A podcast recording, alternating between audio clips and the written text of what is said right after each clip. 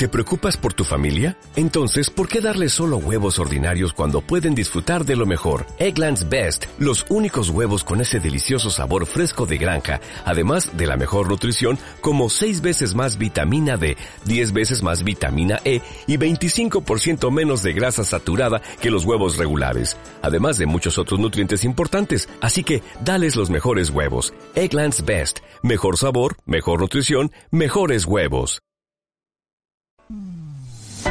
Onda Vasca, la radio que cuenta.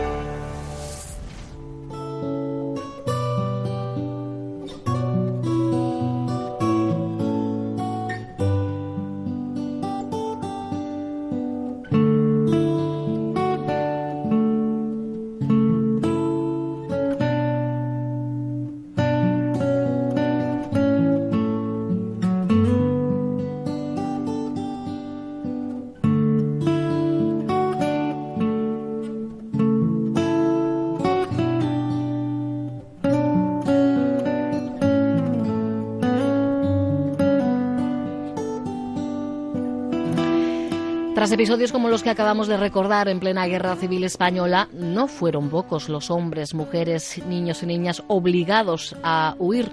Un exilio que para muchos de ellos además llegó a ser permanente, porque sí hubo un tiempo en el que los refugiados fuimos nosotros, aunque nuestra memoria a veces es demasiado frágil. Desde hace unos días el hashtag Salvar vidas no es delito acompaña, entre otras, las informaciones relativas a la retención en Italia del buque de salvamento de Proactiva Open Arms. El juez instructor de Catania, en la isla italiana de Sicilia, no solo ha confirmado en las últimas horas la incautación del barco, también acusa a su tripulación de favorecer la inmigración irregular. Son informaciones seguidas muy de cerca, entre otros por Íñigo Gutiérrez, miembro de la ONG Vasca Salvamento Marítimo Humanitario, miembro también del proyecto de rescate Mediterráneo. Íñigo, ¿qué tal? Legunon.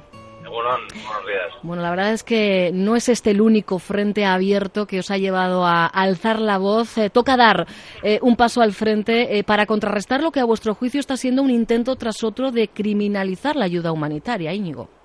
Sí, exacto. Una de las la estrategia de Europa um, está evolucionando en esto de tiempo. El tiempo va durando la crisis ha ido evolucionando y entonces ahora la siguiente fase que nos toca vivir es la de criminalización a la gente que está prestando ayuda a, los refugiados.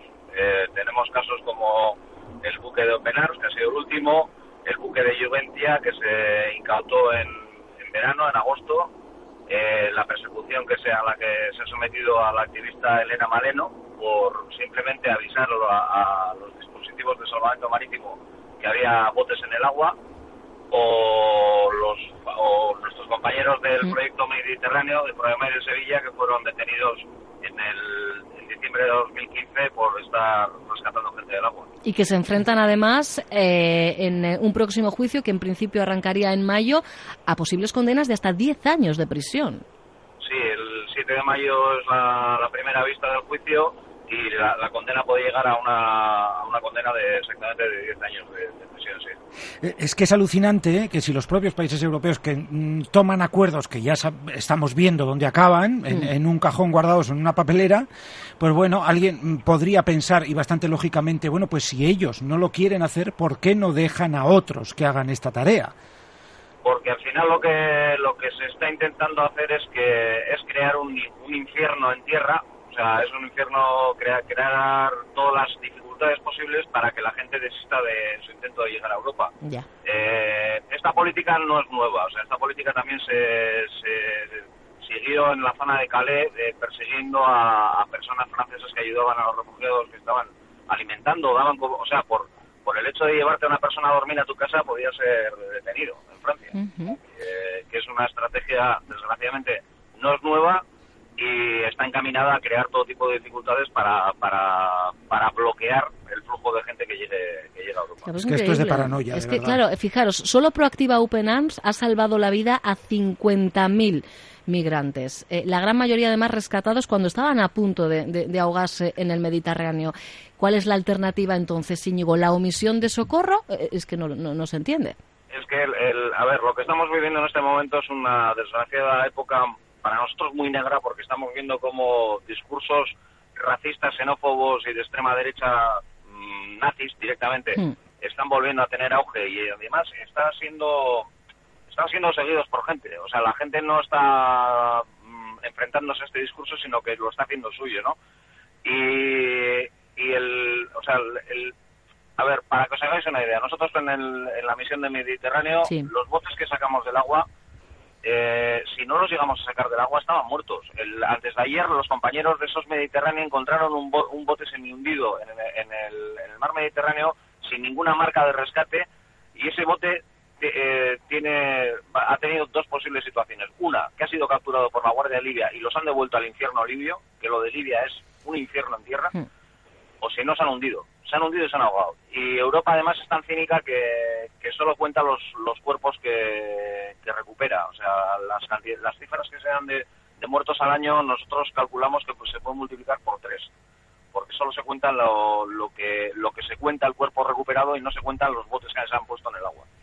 Al final vosotros los que, lo que estáis reclamando, venís reclamándolo, pero quizá estos días con, con, mayor vehemencia, es un marco legal que os permita desempeñar vuestra labor eh, con seguridad, seguridad jurídica, claro, también. Es que, es que nos estamos encontrando con situaciones, o sea, la, situación es absolutamente de locos. Es decir, tú estás haciendo el, aplicando el derecho internacional del, del rescate marítimo, salvaguardar la vida de las personas en el mar, que es, es un derecho eh, es un derecho marítimo fundamental y nos estamos encontrando que, que, vamos a ser perseguidos por ellos si no somos hostigados por la, por la Guardia Costera Libia. Nosotros fuimos abordados por la Guardia mm. Costera Libia a 30 millas de la, de la, de la costa. El, el, el incidente que, que, tuvo Penar fue a 70 millas de la, de la costa, o sea, en aguas internacionales claramente. Y eso además tenía que haber sido eh, que los gobiernos de tanto de Italia como de España cualquier, o, la, o la Unión Europea tenían que haber mostrado su protesta oficial ante la, Guardia Costera Libia por hacer este tipo de actos. Eh, lejos de todo eso, lo que está haciendo la Unión Europea es pagarles la gasolina y entrenarles para unas supuestas eh, acciones de rescate que cada vez que interviene la Guardia Costera Libia, los muertos son eh, se cuentan por decenas. Mm.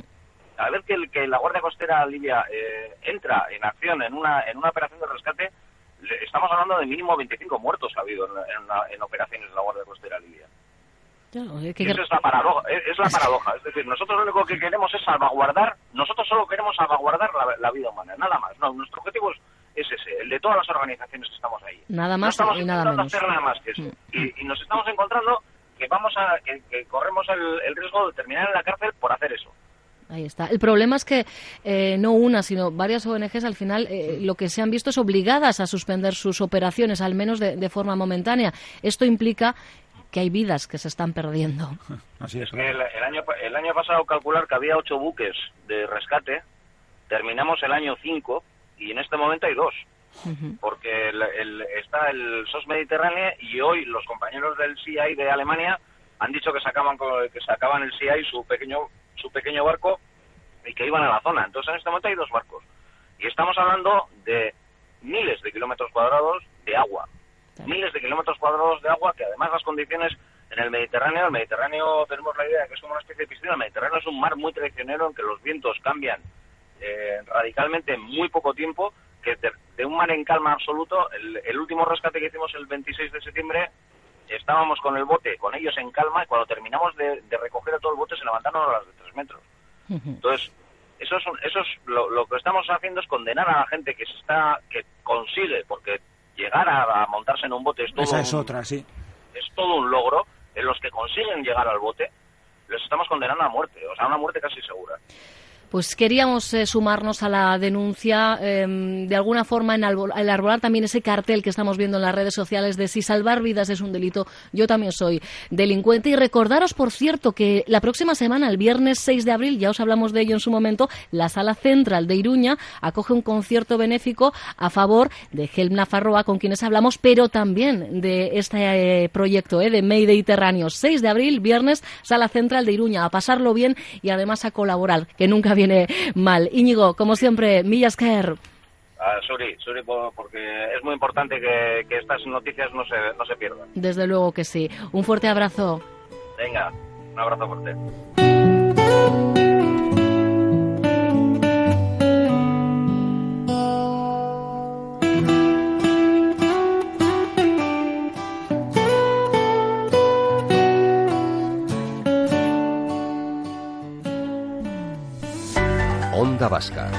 La radio que cuenta.